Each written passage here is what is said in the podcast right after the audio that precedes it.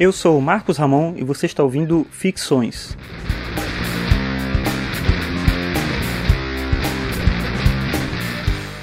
Esse é o episódio 59 e hoje vou falar sobre a relação entre a política e a arte.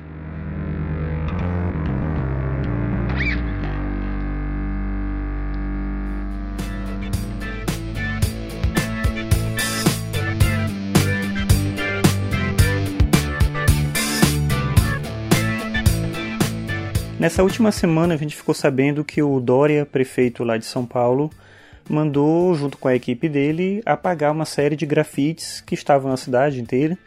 E um, um argumento que foi utilizado é que boa parte dos grafites estavam meio apagados, destruídos pelo tempo ali, que não valia a pena manter daquele jeito, estava poluindo visualmente a cidade.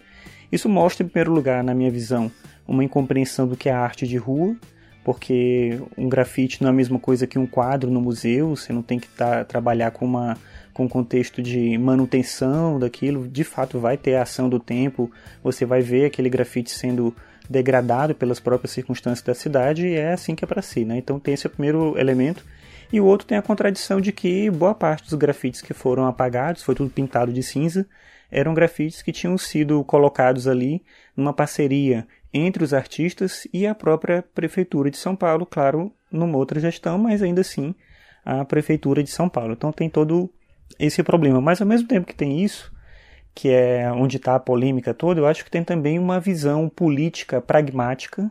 E essa visão política pragmática encontra na arte um problema, porque a arte ela não tem esse mesmo nível de pragmatismo. A arte ela pode ser prática em determinados contextos, mas ela não é pragmática no sentido de ser funcional.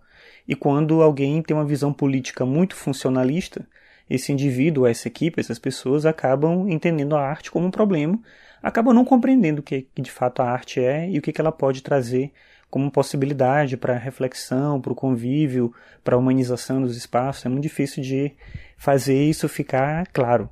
Então, eu vendo a notícia e tal, eu fiquei lembrando do Platão, é curioso isso porque o Platão ele é lembrado como alguém que tinha uma visão bem negativa da arte, de fato tinha, mas tem um contexto, tem um sentido daquilo que ele apresenta e por quê.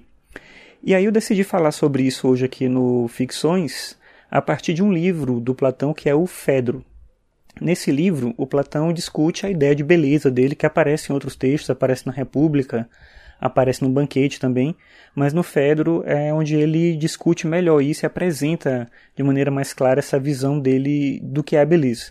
A visão do Platão é conhecida de que ele defende uma beleza que não é a beleza material do corpo, é aquela distinção já natural entre o mundo sensível e o mundo inteligível. O Platão vê a beleza no mundo inteligível. Se a gente fosse pensar uma dicotomia de corpo e alma, não é isso que ele fala, né? Mas se a gente fosse pensar uma dicotomia de corpo e alma, a ideia dele é que a beleza está na alma e o corpo é apenas uma cópia dessa beleza. E como cópia, ela naturalmente não alcança nem de perto a dimensão real da beleza verdadeira. Então, esse seria o grande problema da gente tentar entender a beleza no mundo material. Ela nunca é uma beleza de fato, ela é só um vislumbre de beleza. De qualquer forma, a gente se encanta por essa beleza. E por quê? Né? Aí ele dá um exemplo no Fedro quando ele fala do que acontece quando a gente morre, e na visão do Platão a gente morre fisicamente, nossa vida corpórea é efêmera, mas a nossa alma é eterna.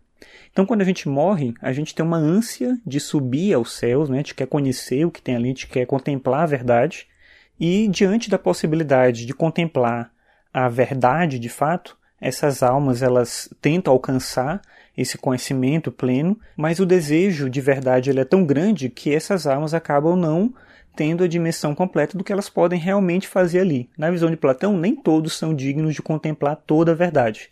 E aí tem um sentido de merecimento daquilo que você fez em sua vida, né, de como é que você agiu, de como é que você se relacionou com outras pessoas. Então, as pessoas vão contemplar a verdade de formas diferentes. Algumas pessoas vão contemplar mais da verdade outros não. E aí, quando a gente volta, porque ele acredita na reencarnação, já que nem todo mundo contemplou toda a verdade, porque a ideia é essa: existe uma ascensão a esse nível do conhecimento verdadeiro, mas depois tem uma queda.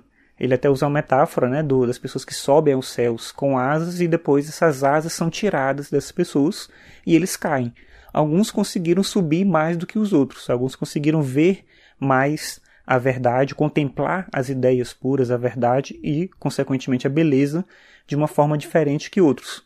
E aí isso gera no comportamento humano, na reencarnação, oito níveis possíveis. Ele estabelece uma série de oito níveis que vão gerar ou vão determinar o tipo de pessoa que você vai ser.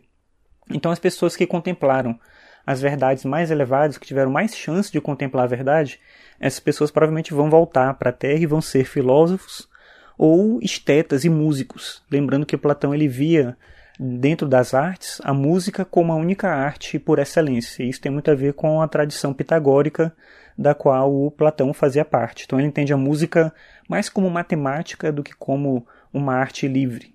Né? E a gente vai ver isso quando ele mostrar o contexto da arte no, num dos outros níveis, né, mais para frente. Então, primeiro nível do filósofo, do músico. No segundo nível, aquele que contemplou um pouco menos de verdade, digamos assim, isso vai dar a possibilidade de ele se tornar um rei justo.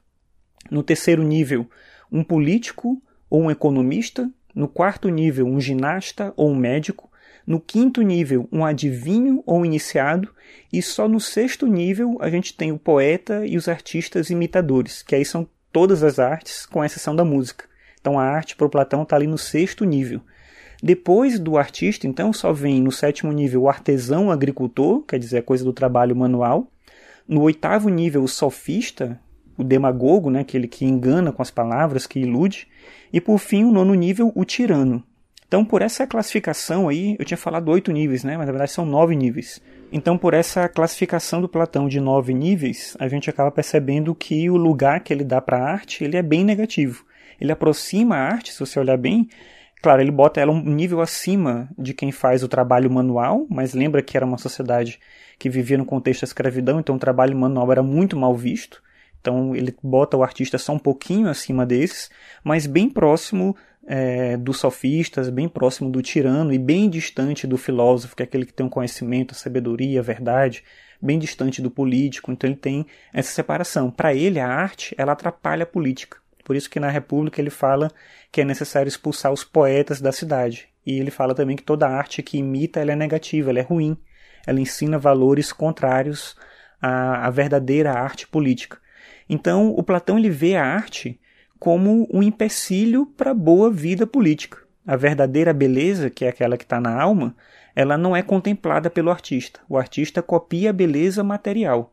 É o máximo que ele pode fazer. Então, o político, o bom político, ele consegue ver além. Então, ele tem um olhar que o artista é incapaz de ter. Então, é por isso que o Platão separa já ali na visão dele, né, no contexto em que ele desenvolve a obra dele, a política da arte, entendendo a política como a tarefa do filósofo, muito, algo, como algo muito superior ao que o artista pode fazer. O artista atrapalha a boa política. Basicamente, essa é a argumentação dele. É uma visão extremamente reacionária e todas as críticas que são feitas ao Platão depois vêm daí. Mas talvez essa visão de mundo fizesse sentido para um conservador, que era ele, no século IV a.C. Lá talvez fizesse sentido. Mas será que faz sentido hoje? Será que faz sentido hoje ainda a gente separar a política da arte e a gente acreditar que a arte é algo que prejudica a vida social, prejudica a vida política? É isso que a gente está vendo acontecer. E é curiosíssimo que a gente resgate justamente o pior de Platão e não o melhor que ele tem a oferecer. Ainda que, não sei, né, talvez as pessoas estejam fazendo isso de maneira intuitiva sem nem se apoiar nessa visão de mundo que Platão apresenta, porque, bem ou mal, o que ele defende como política também é a boa política, a política da virtude. E a gente não sabe se é exatamente isso que a gente está vivenciando aqui no nosso país e no mundo como um todo.